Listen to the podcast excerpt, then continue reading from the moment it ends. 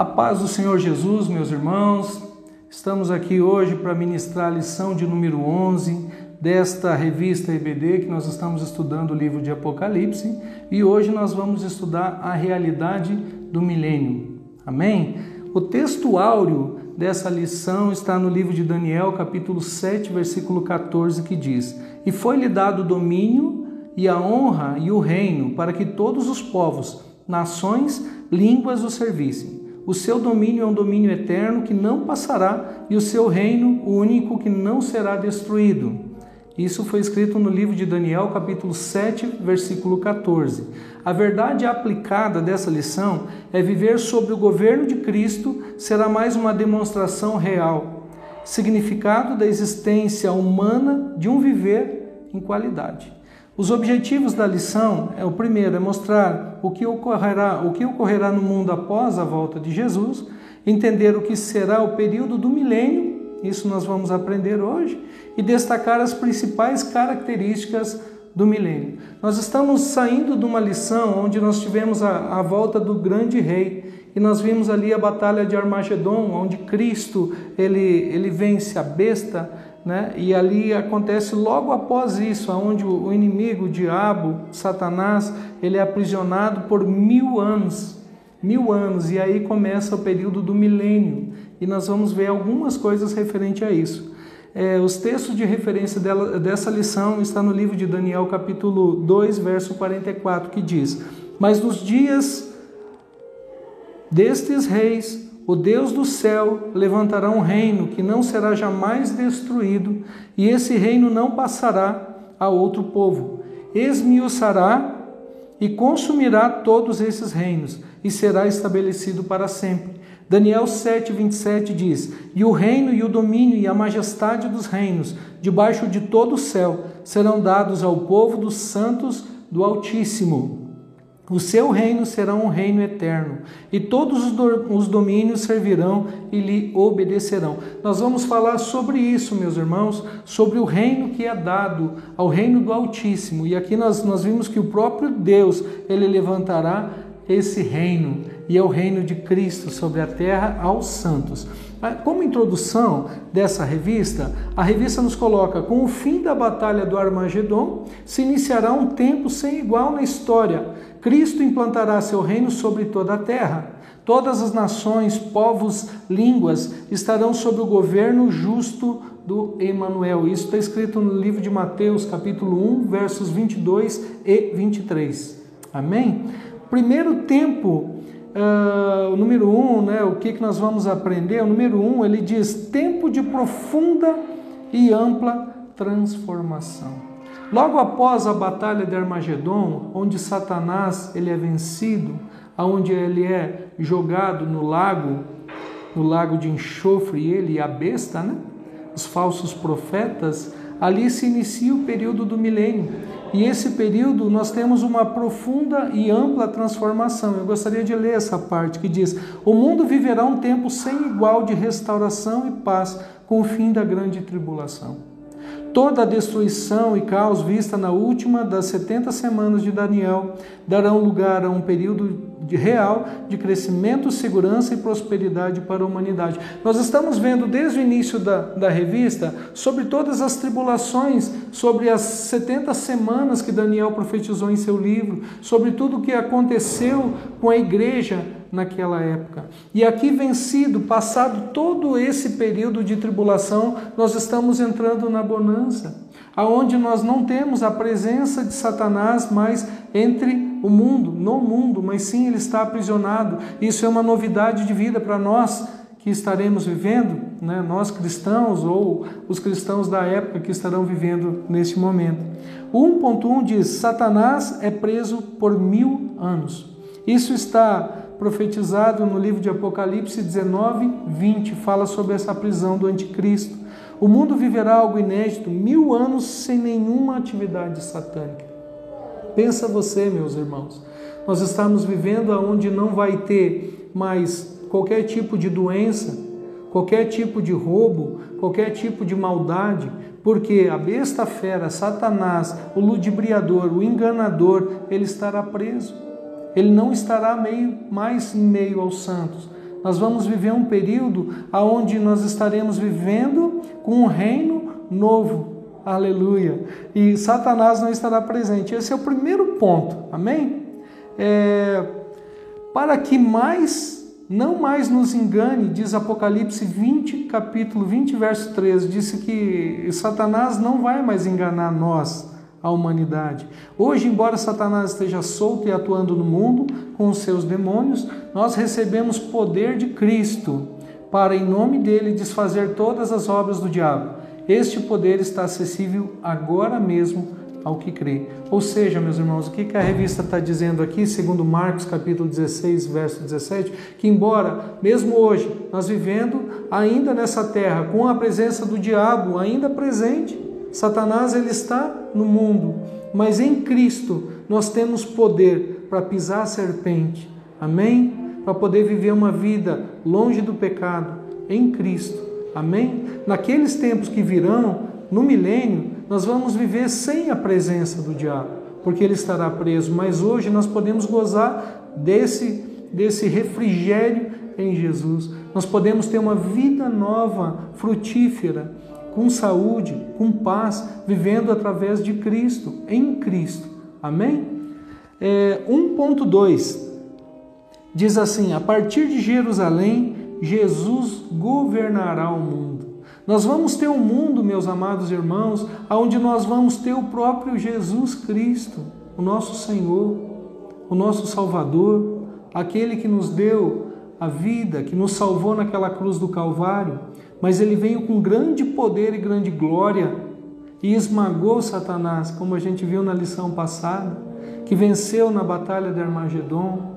O próprio Deus vai estar reinando em Jerusalém a nova Jerusalém, e nós estaremos presentes reinando com Cristo. Diz assim a palavra, as promessas em Gênesis capítulo 1, verso 3, que diz que as promessas feitas a Abraão, que é onde Deus chama Abraão e diz assim: Abraão, em ti serão benditas todas as famílias da terra. Quando lá em Gênesis estava falando sobre toda a bênção, da onde estaria sobre os filhos de Abraão, estava falando lá em Apocalipse. A Bíblia é tremenda porque ela se completa, uma palavra que começa em Gênesis, ela se conclui no livro de Apocalipse. Aleluia, isso é maravilhoso, meus irmãos, onde nós podemos estudar e desfrutar disso. E a Davi, em relação ao seu trono e ao seu reino que está que se cumprirão no milênio, em 2 Samuel 7,16, que diz isso, meus irmãos, que naquele tempo que, que nunca faltaria alguém sobre o trono de Davi reinando, que é o próprio Senhor Jesus, que está em 2 Samuel 7, verso 16, que diz assim: Porém a tua casa e o teu reino serão firmados para sempre diante de ti, e o teu trono será estabelecido para sempre. Amados, a palavra do Senhor ela se cumpre por completo. Pode passar mil, dois mil, três mil, cinco mil, dez mil anos que ela vai se cumprir. O nosso Deus ele não está preso no tempo. O nosso Deus é atemporal. É um Deus que ele pode todas as coisas no, no tempo dele vai se cumprir. Se está escrito, vai se cumprir. Amém? Glória a Deus. Naquele tempo chamarão a Jerusalém o trono do Senhor, e todas as nações se juntarão a ela, e ao nome do Senhor a Jerusalém, e nunca mais andarão segundo o propósito do seu coração maligno. Ou seja, a maldade, o maligno, Satanás, o tentador, ele não estará mais no meio. Jesus Cristo estará reinando na Nova Jerusalém. Ele será um reino para todas as nações, para todos os povos, todas as línguas, aonde não haverá mais a maldade. Aleluia! Que tempo é esse, meus amados? Hoje, cristãos do mundo viajam a Israel e pisam em Jerusalém Olha só que coisa tremenda que, que o autor da revista coloca. Lembrando do passado bíblico inesquecível. Desse lugar se derem conta de que estão pisando apenas no passado. Eles vão lá para Jerusalém, amados. Vão em Jerusalém, pisam nas ruas aonde Jesus Cristo andou e lendo a Bíblia, eles descobrem aonde foi que aconteceu aquela palavra bíblica, mas eles não se dão conta, meus irmãos, que mesma parte, mesma, mesma forma que eles estão pisando no passado, eles estão pisando no futuro, é onde o próprio Senhor Jesus estará sentado no seu trono, reinando sobre todas as nações. Amém? 1.3 diz: Jesus, o Rei universal. No milênio, Jesus governará sobre todo o mundo. Nós temos apenas um governante, apenas o próprio Jesus estará governando. Agora você imagine comigo aqui, meus irmãos, o próprio Cristo chamando, quando a gente vê aquele na televisão, algum político, né, algum horário nobre, por exemplo, o presidente vai dar algum comunicado eh, a todas as nações, como a gente vê eh, sempre está acontecendo em datas festivas ou em algum, alguma comemoração que ele vai falar, ele chama a nação e fala a todos. Eu não sei como que vai ser isso, se isso vai ser de uma forma de televisão ou a gente vai ver no céu, mas vai ser o próprio Jesus falando conosco. O próprio Cristo vai estar falando conosco, com toda a população. Vai ser glorioso, meus irmãos. Daniel, no fim da sua interpretação do sonho, aqui tem uma palavra que está escrita em Daniel, capítulo 2, 32 a 43, onde ele tem aquela visão daquela grande estátua, né?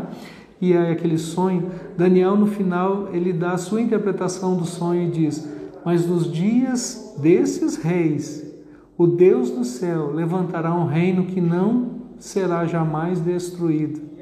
E este reino não passará a outro povo, esmiuçará, consumirá todos esses reinos, mas ele mesmo subsistirá para sempre. Nós estamos falando aqui do reino eterno do Senhor Jesus. Nós estamos falando do milênio, aonde vai, vai, nós vamos viver esses mil anos na presença do Senhor Jesus, reinando com Cristo, sem a presença de Satanás. E aí mais para frente vai continuar, onde o inimigo vai ser solto por mais um período de tempo, mas nós estamos falando do mil anos, mil anos sem a presença do diabo, mil anos com Cristo reinando. Que tempo glorioso, meus irmãos. Meyer Perlman diz: há três estágios na obra de Cristo: como mediador, sua obra como profeta cumprida durante o seu ministério terrestre e sua obra como sacerdote, começada na cruz e continuada durante a dispensação atual, os dias que nós estamos vivendo, e a sua obra como rei, que é essa obra do milênio, começando com a sua vinda e continuando durante todo o milênio. Ponto 2 dessa lição, meus irmãos, a segunda lição que nós vamos tirar dessa revista, dessa aqui é a, é lição de número 11, que diz a definição do milênio. O que é milênio? Eu já, como eu já falei aqui, é um período de mil anos. O derramamento pleno do Espírito Santo nós teremos no milênio. Hoje nós temos visitação do milênio.